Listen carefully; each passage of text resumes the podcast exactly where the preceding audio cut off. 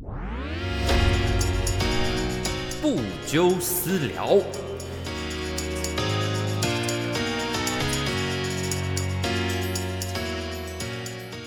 Hello，大家好，我是部长，新年快乐啊！二零二一啊，哇，今天真的，我现在录音的时间就是二零二一的一月一号。那不知道各位昨天跨年的时候是怎么过的呢？那呃，这个怎么样迎接二零二一的一月一号呢？其实很多人呢，呃，在今年都有很多的期许，因为实在去年太令人难忘了哦。难忘的点可能就是因为呃，对我们的生活形态啊，跟看电影的节奏啊。很多都真的改变的非常非常的多。一开始疫情严重的时候，也都会陷入一种恐慌，就是不太清楚到底会变成什么样子。不过我们大家都一起挺过来了啦。那很多事情，很多该讲的话，其实我相信大家在。跨年的时候就已经听到非常多的呃什么跨年活动啊，或者是很多脸书上的讯息啊，IG 的讯息，很多人的照片上都有在讲这些东西的期许，所以我们今天在二零二一我们就不再多讲了。那我们这个 Podcast 呢，我今天就是刚好也就是在一月一号哦，今天如果各位收听到了，应该会是在礼拜五的晚上九点钟是我们固定的时间。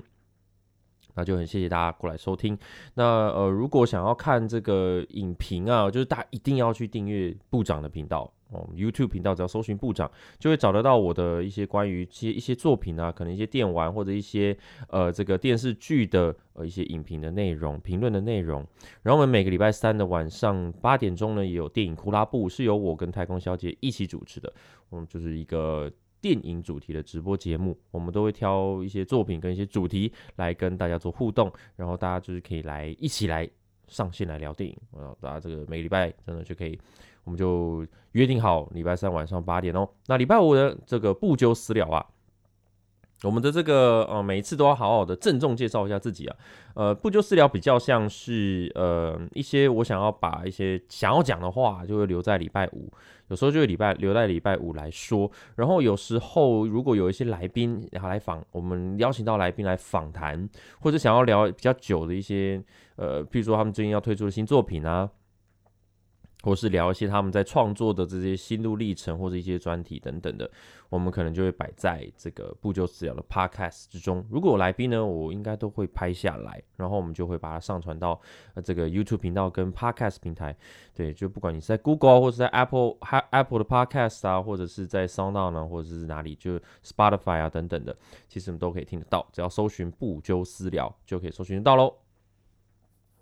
那前几天呢，礼拜三呢，我们这个有回顾了一下二零二零嘛。那其中有一个环节啊，就是游戏的部分。那因为其实是因为时间的关系啊，我们就没有办法就是一一的去讲游戏的这一块啊。那我就是这边想说，好，那我就把。我回顾了一下我这二零二零有玩的这些游戏，就稍微把我就把这个内容呢拉到不就私聊这边来跟大家分享一下。因为其实我自己也是一个非常喜欢玩游戏的人，那我但是我并不能像就是一些真的是那种实况主，就是可以这样子每天这样实况，然后呃大家都可以完全追得到说我最近在玩什么，然后花了多少时间在玩等等。所以我觉得呃就是就是这是没办法的事情，这时间上真的不够。不过自己还是呃一直都喜欢，就是看看最近有什么大的游戏，大大款的游戏，其实那种很重要的，其实基本上都还是会玩。对，那我就分享一下，就这段这二零二零啊，就是有哪些游戏有玩，然后感想想法大概是什么这样子。所以我们今天呢，就是如果你喜欢游戏的内容，呃，就欢迎各位收听喽。那我们那天直播啊，就有列出几个啦。那我觉得第一个当然就来讲，就是最具争议性的，我们就直接。哦，开门见山，我们就直接来聊这个《最后生还者》Part Two。那其实《最后生还者》这个第二章啊，其实呃，它是一个，当然，如果现在回头看哦，可能第一个冒出来的这三个字就是争议性哦，这是这个是非常具有争议性的一个游戏，一款游戏啊。然后我觉得今年有很多，不管是电影或者是游戏，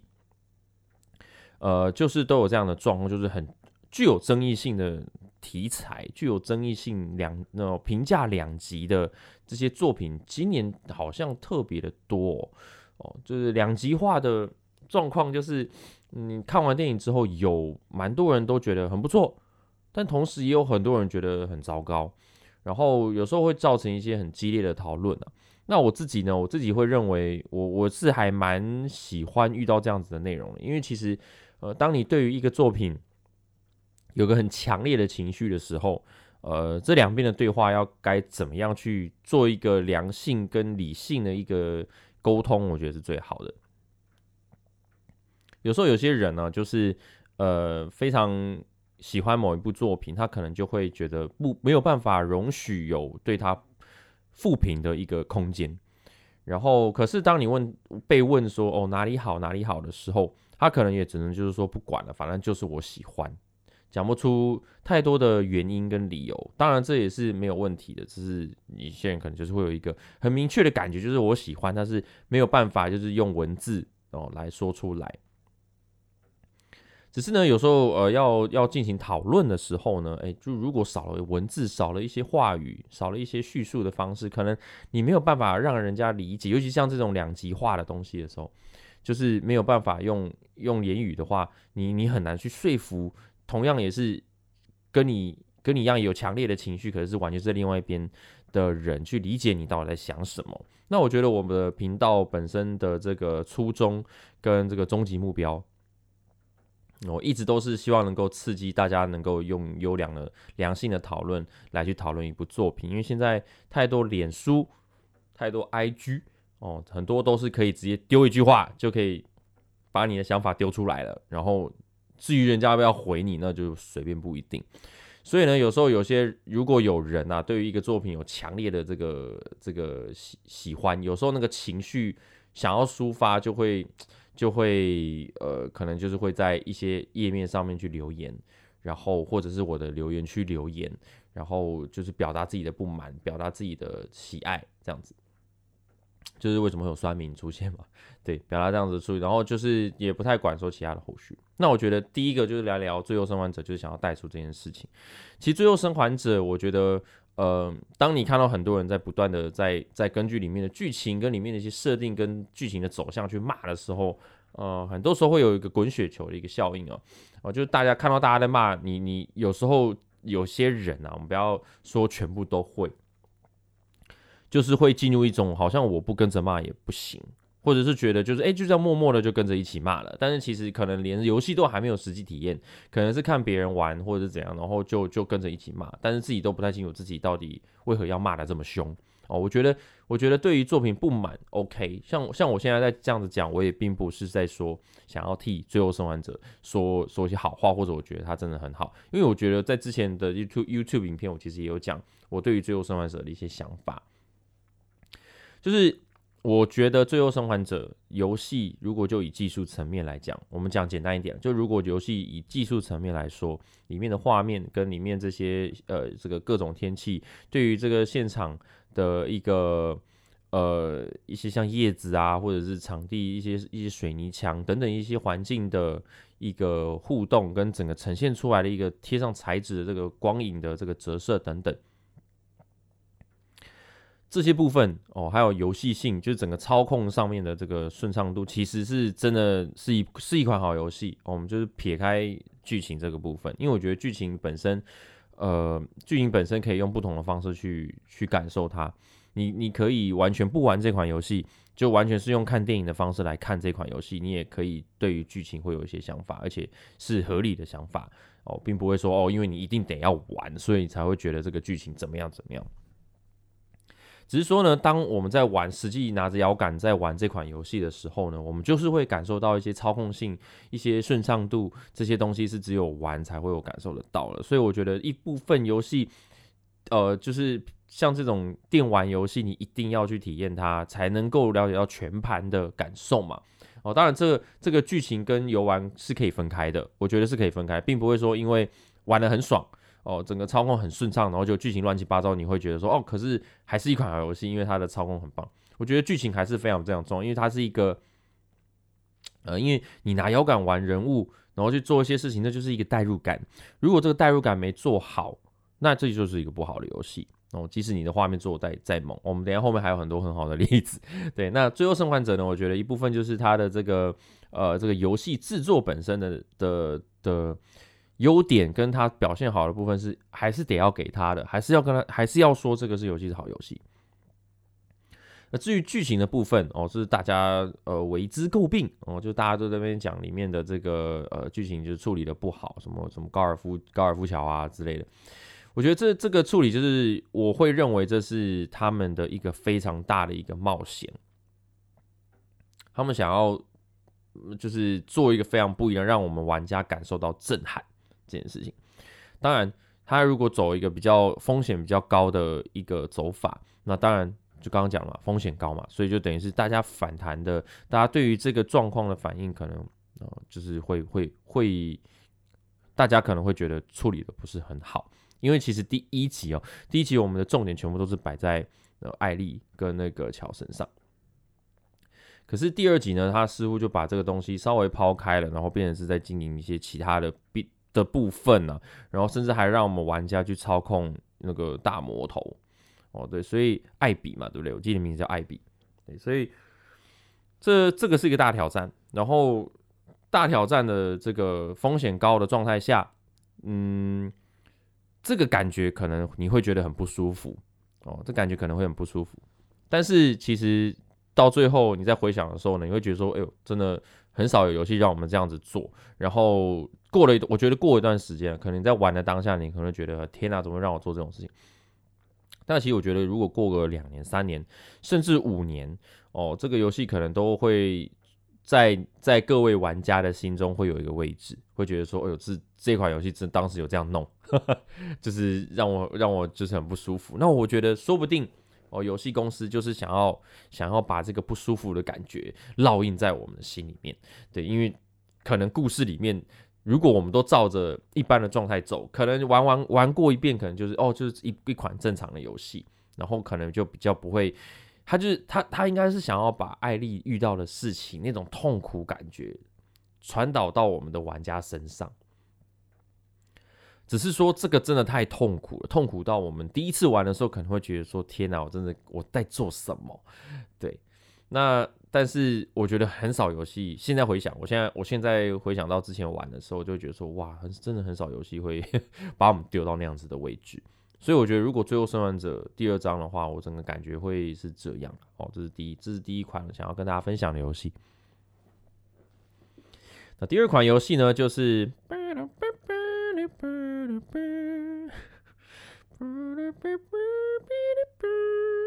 动物森友会哇，这款游戏可以说是也是二零二零一款非常哦不能不提的游戏啦哦。那动物森友会呢，当时当时刚出来的时候呢，其实也让很多人好奇，有很多老玩家哦。动物森友会是一款老游戏，然后老玩家就迫不及待、摩拳擦掌的想要进入，重新来回到这样子的世界里。回想当时哦，你看大家那边讨论狼蛛啊，大家讨论要怎么样去可以进入什么蜘蛛那个狼蛛岛啊，对不对？然后啊东西那个大头菜的买卖啊，很多东西。那当时所有人的这个都开始很认真的在经营自己的岛屿。那其实他这款游戏就让玩家啦，就是哦当时哦 Switch 也是大卖，然后要买一台 Switch 就变成是一个很难很难的一件事情。那这款游戏就是我当时自己也玩了一段时间，现在可能偶尔也会回去晃一晃啦。那只是说这款游戏是让，嗯，当时疫情比较严重一点，我还记得当时还是没有办法去球场打球，就是整座学校都关起来了这样子。那这款游戏的出现，就是让很多人都在家里哦，在自己的家里，然后拿着 Switch 就可以。就是好好的慢慢经营自己的岛屿，把自己的岛屿慢慢整顿起来。然后这是一个我觉得是蛮疗愈的一件事情它，里面很多元素跟要素都其实经营的都都设计的很可爱啊。然后它整个可以自由度是非常非常的高的。就包括地板的样子啊，然后呃，这个电线杆，你的道路要怎么设定，然后你的花要怎么种，你要这边要摆什么摆什么摆什么，然后你还可以甚至去别不同人的家里面玩。我觉得它是一个很好可以让你经营自己的一个小空间哦，就是除了你自己的真实的家之外，哦，它还是出现了，就让你可以去处理一个自己的小空间，然后然后可能也是需要一点努力，可能要努力钓鱼，可能要努力赚钱。可能努力的完成图鉴，然后努力的要除草，然后很多东西都条件得要满足，然后还要挑你们的这个岛上的这些居民，哦，这些事情都是可以好好的泡在里面的，是可以真的泡。有时候我还记得第一次玩的时候，那个一开，然后用用，哇，天啊，就是两三个小时就不见，很恐怖，精神时光。对，所以我觉得如果二零二回回顾游戏的话呢，我觉得《动物森友会》是一款哦必要要回顾的游戏啦。那我也不知道说听众朋友们有哪些人还有在玩哦，还有哪哪些人还有在玩，都欢迎到我们的这个哎，对，前面都忘记跟大家宣传了。我们现在啊，就是有一个是官方的 Line，呃，我官方的 Line 账号，那你就只要在那个 Line 搜寻这个小老鼠 B U J O 就可以找到这个账号。那我们在有任何新的作品啊，或者等等，就我们都会在这个官方的账号去发一个群发讯息，让大家知道有一个新作品上传了，这样就不会错过一些通知。因为有时候 YouTube 的小铃铛，你即使按了，它还是会通知不见。对，那如果你不想要错过啦，哦，那就是。就是这是一个跟大家呃通知大家一些事情的地方。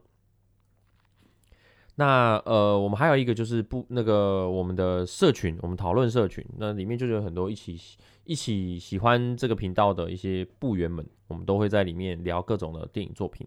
然后我就其实蛮蛮喜欢在里面目前的大家讨论的的状况啦，因为大家都就是会分享最近看了什么东西啊，然后很多讨论的内容这样子。然后如果你想要想要交一些电影的同好啦，然后就我们都可以就欢迎过来。然后这个连接呢，应该会摆在我我现在最近新的影片里面的这个资讯栏都有哦，所以就点那个连接就可以过来了。所以大家可以，哦，这个资讯栏应该这个 podcast 的资讯栏大家里面应该也有，所以大家可以去找一下。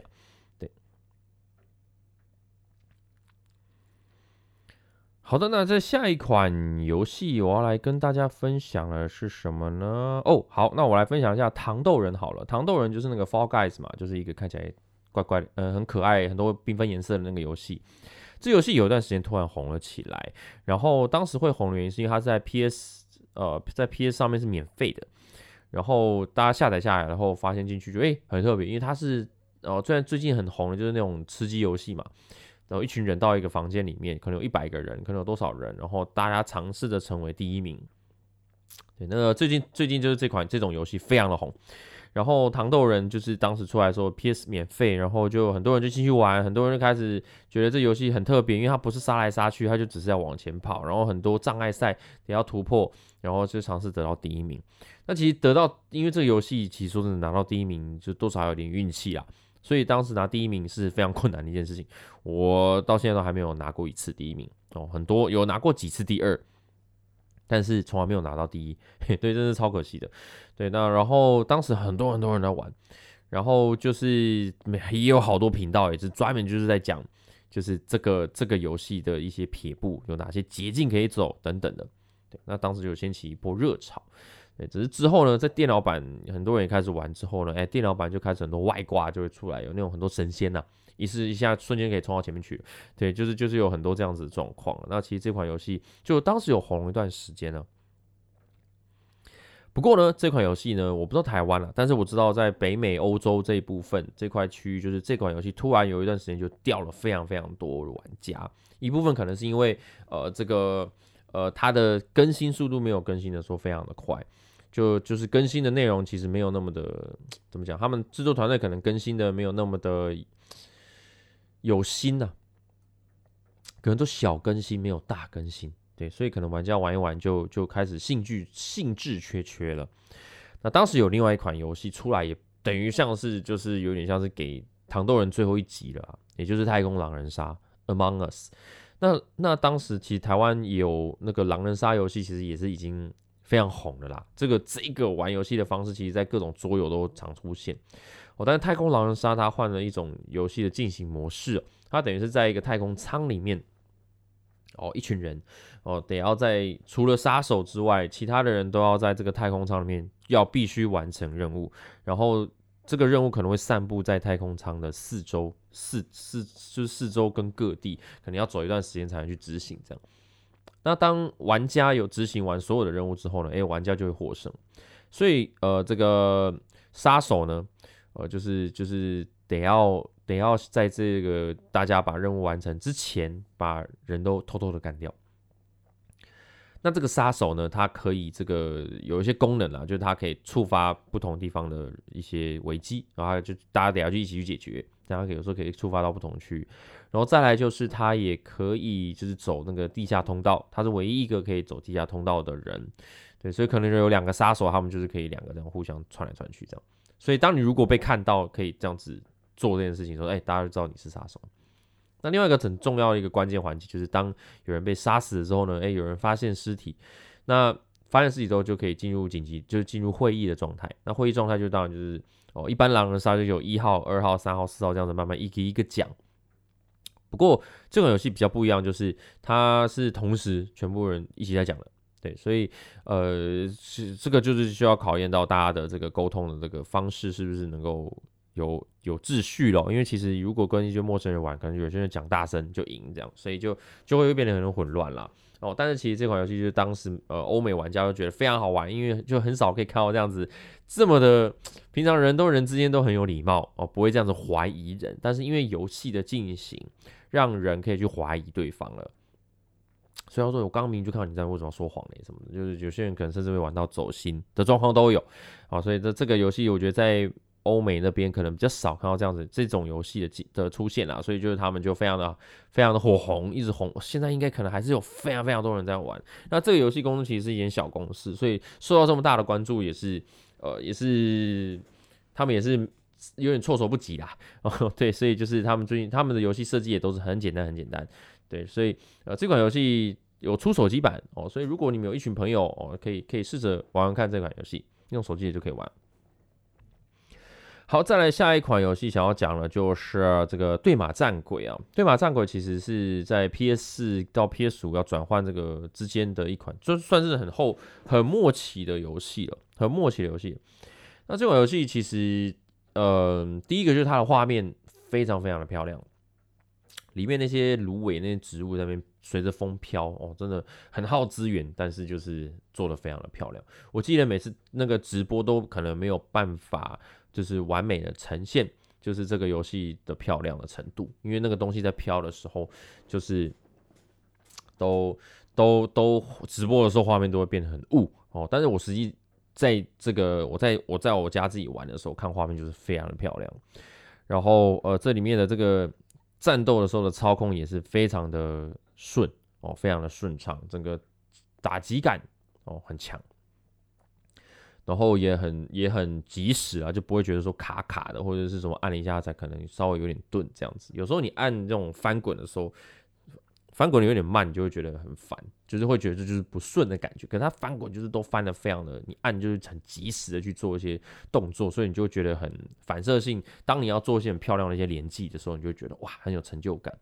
然后再来就是一个很重要的是它的这个从那个截图系统，你都可以随时按暂停。然后随时进入拍摄模式，然后那个拍摄模式就是随便让你走，你的摄影机在一定的范围里面都可以随便让你拍，然后很好做缩图哦。对于创作者来讲，我觉得就是很好做缩图，都可以漂拍下非常漂亮的照照片，然后拿来当缩图，然后这是真的是很开心很爽的事情。它可以改，你按暂停的时候。随时可以改天气，你可以随时改云的厚度，可以下雨，可以改下雪的，随随便你随便你挑，你你整天是要挑早上、中午、晚上，你的太阳要落在哪里，然后就是你是哪个阶段，然后风要多强，然后要飘多少叶子，什么全部都可以设定。我觉得这个摄影这个摄影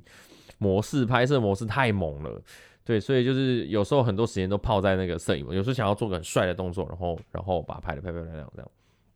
所以我觉得这款整体玩下来说，我觉得是，呃，去年对我来说算是，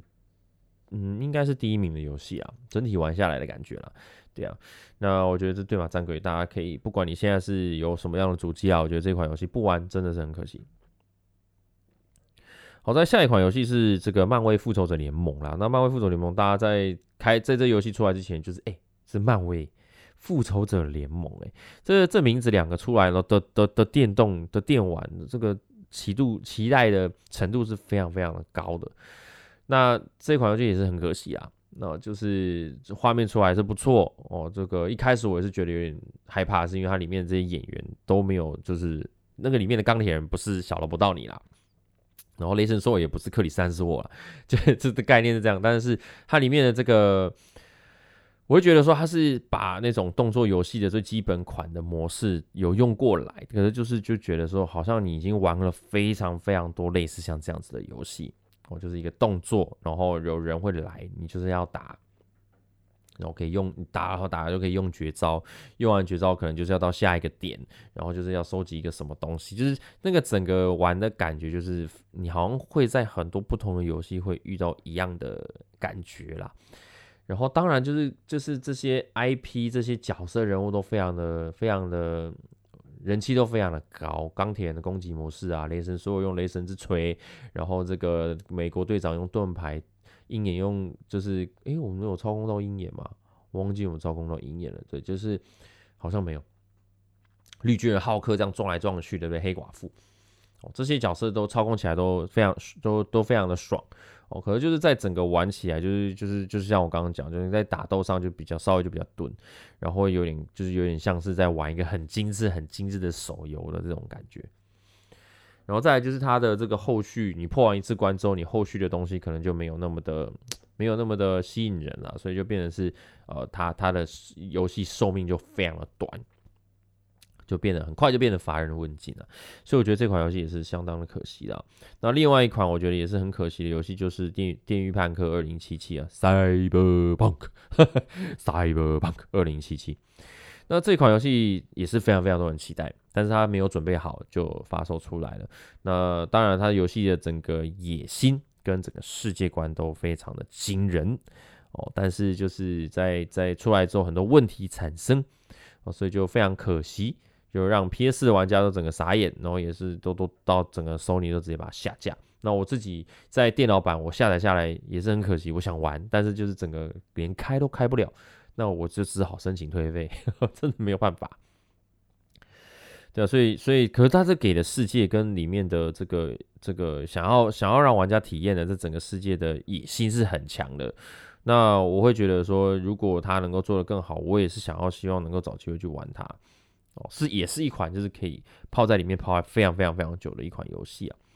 对啊，所以就是就是呃，电狱判客二零七七，因为其实它的整个视觉。主题风格都非常的明确，就是就是这种 cyberpunk 的感觉嘛。那 cyberpunk 感觉，其实我们一直都很希望有一种可以用某种方式在这种世界里面生存，在这里面生活。那其实 GTA 呃也是很多人泡在里面泡很久哦，甚至在里面可以买车买房哦。那那可以在这种 cyberpunk 的世界里面也是一样可以过一个生活。我觉得是很多人可能因为我们的世界不是这样子，不是这个样子样貌嘛。那可以在这样子一个世界里面生活，甚至扮演一个角色，我觉得是很多人的梦想，也是很多人想要做的事情。但是我觉得他是没有做到，真的是稍微有点可惜啦。哦，稍微有点可惜。好啦，那我觉得今天差不多就跟各位分享这几款我觉得去年哦不错的游戏了。哦，在讲这句话的时候，我突然想到有一款我还没有讲，那就是《蜘蛛人》Miles Morales，蜘蛛人 PS 五的这个首发游戏之一。那这个蜘蛛人的这个游戏，有稍微就简单讲了。然后其实这个，如果你们要看我玩的过程，都可以去游戏频道里面看哦，都有把每一张都弄出来。那其实这款游戏很重要，就是要展现 PS 五的效能。那这款游戏其实我在玩的时候，它有两种模式可以选，一种模式就是可以把效能全开，可是它的格率呢，就是会是在三十帧，就是一秒三十格。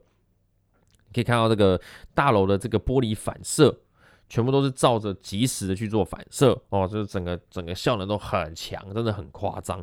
对，然后再来就是你可以调一个，就是它可以稳定的用六十格的游戏的速度去走哦，很顺。我觉得平常之前玩 PS 四，可能有些游戏可能会落在三十，可能有些游戏游戏会落在就是四十五十，但是不会做很稳定的六十。对，那我觉得这一次 PS 五的效能就可以让。呃，这个我们可以用六十格的格率去稳定的去玩，玩的时候真的会稍微有点头晕，真的会稍微一开始有点不太习惯的时候会有点头晕，但是其实就是。呃，我我在里面有时候也是有那个拍摄模式嘛，所以我每次有时候按暂停的时候去去看它可以去做的一些东西的时候，我觉得哇，这个 PS 五的效能真的是非常非常厉害。它里面的这个光是在路上的一些路边摊的上面的瓶罐哦，都有写那个成分有没有？那些东西都有出来，然后跟这个这个英雄身上的衣服那个纹路都非常非常的细。它不是只有就是轮廓或者是一些缝线的那个部分有做出来而已，它是连这个身上那个那个整个材质上面那种很细的，很像很像鳞片的那种东西，就都有呈现出来，非常非常的细。然后这个这个太阳在走的时候，其实影那个光的这个转化也都是影响到每一个鳞片上面。所以我觉得这就是这次它有展现很大的效能。那直接玩玩的过程玩的也是非常的顺，很多那种。电光效果也都呈现的，哦，真的非常厉害。有时候我记得有一次，我就在喷了一个很大的，呃，这个火光之后呢，我按暂停，然后去看拍摄模式。我在动的时候呢，哎，整个都是在跟着动，哎，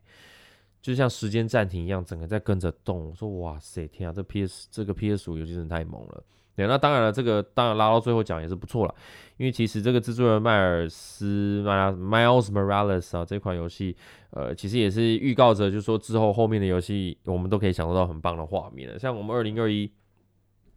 我就很期待，呃，下一款的战神哦，下一款的战神，之前那个战神就是重新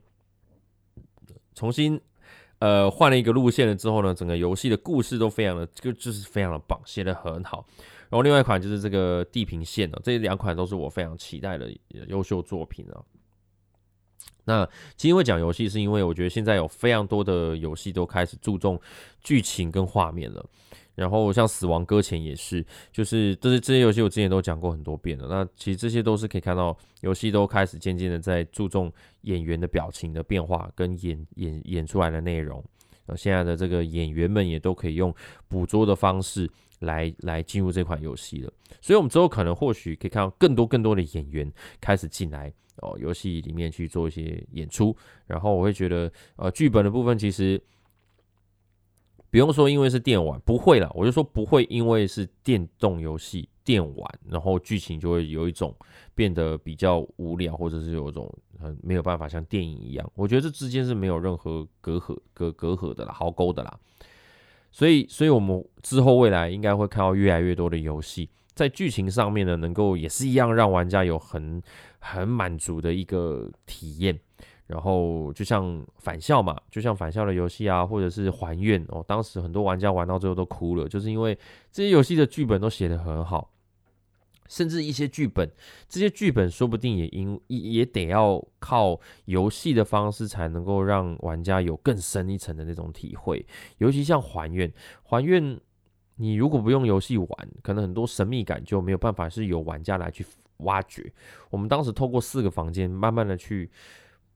看到说美心的生活是怎么样，他过了一个什么样的生活，然后到最后当全盘的事情出来以后，我们才会觉得说啊。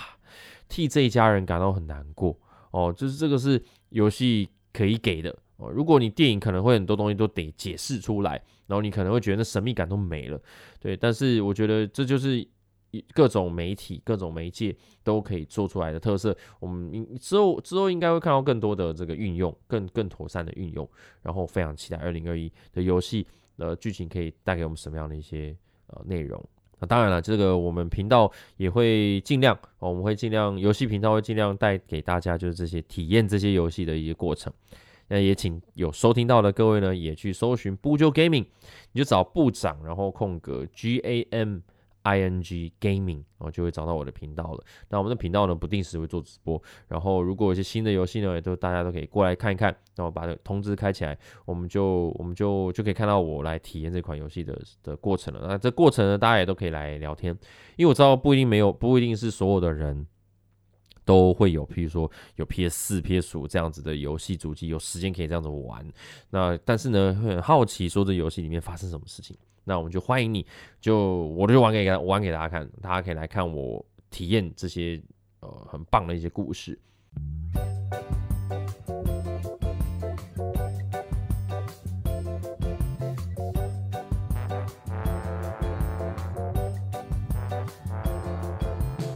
好了，那就感谢各位收听这一次的不就私聊了。那这个一月一号呢，就是祝各位新年快乐。那这个记得就要订阅 YouTube 频道。然后加入 LINE 的社群，跟 LINE 的官方账号，跟我的 IG 不就一零四 W 把加起来。那希望呢，这个呃这个二零二一啊，可以可以固定的接到更多的商业合作，好不好？我们要才能够养活自己啊。对啊，所以希望我们明年的这个状况能够继续哦，步步高升，继续能够越来越好。对，那我们就差不多到这边啦。那我们就下一个礼拜五同一时间晚上九点的更新啊，这个我们的不久私聊。那我们就下礼拜再见喽，不久 out。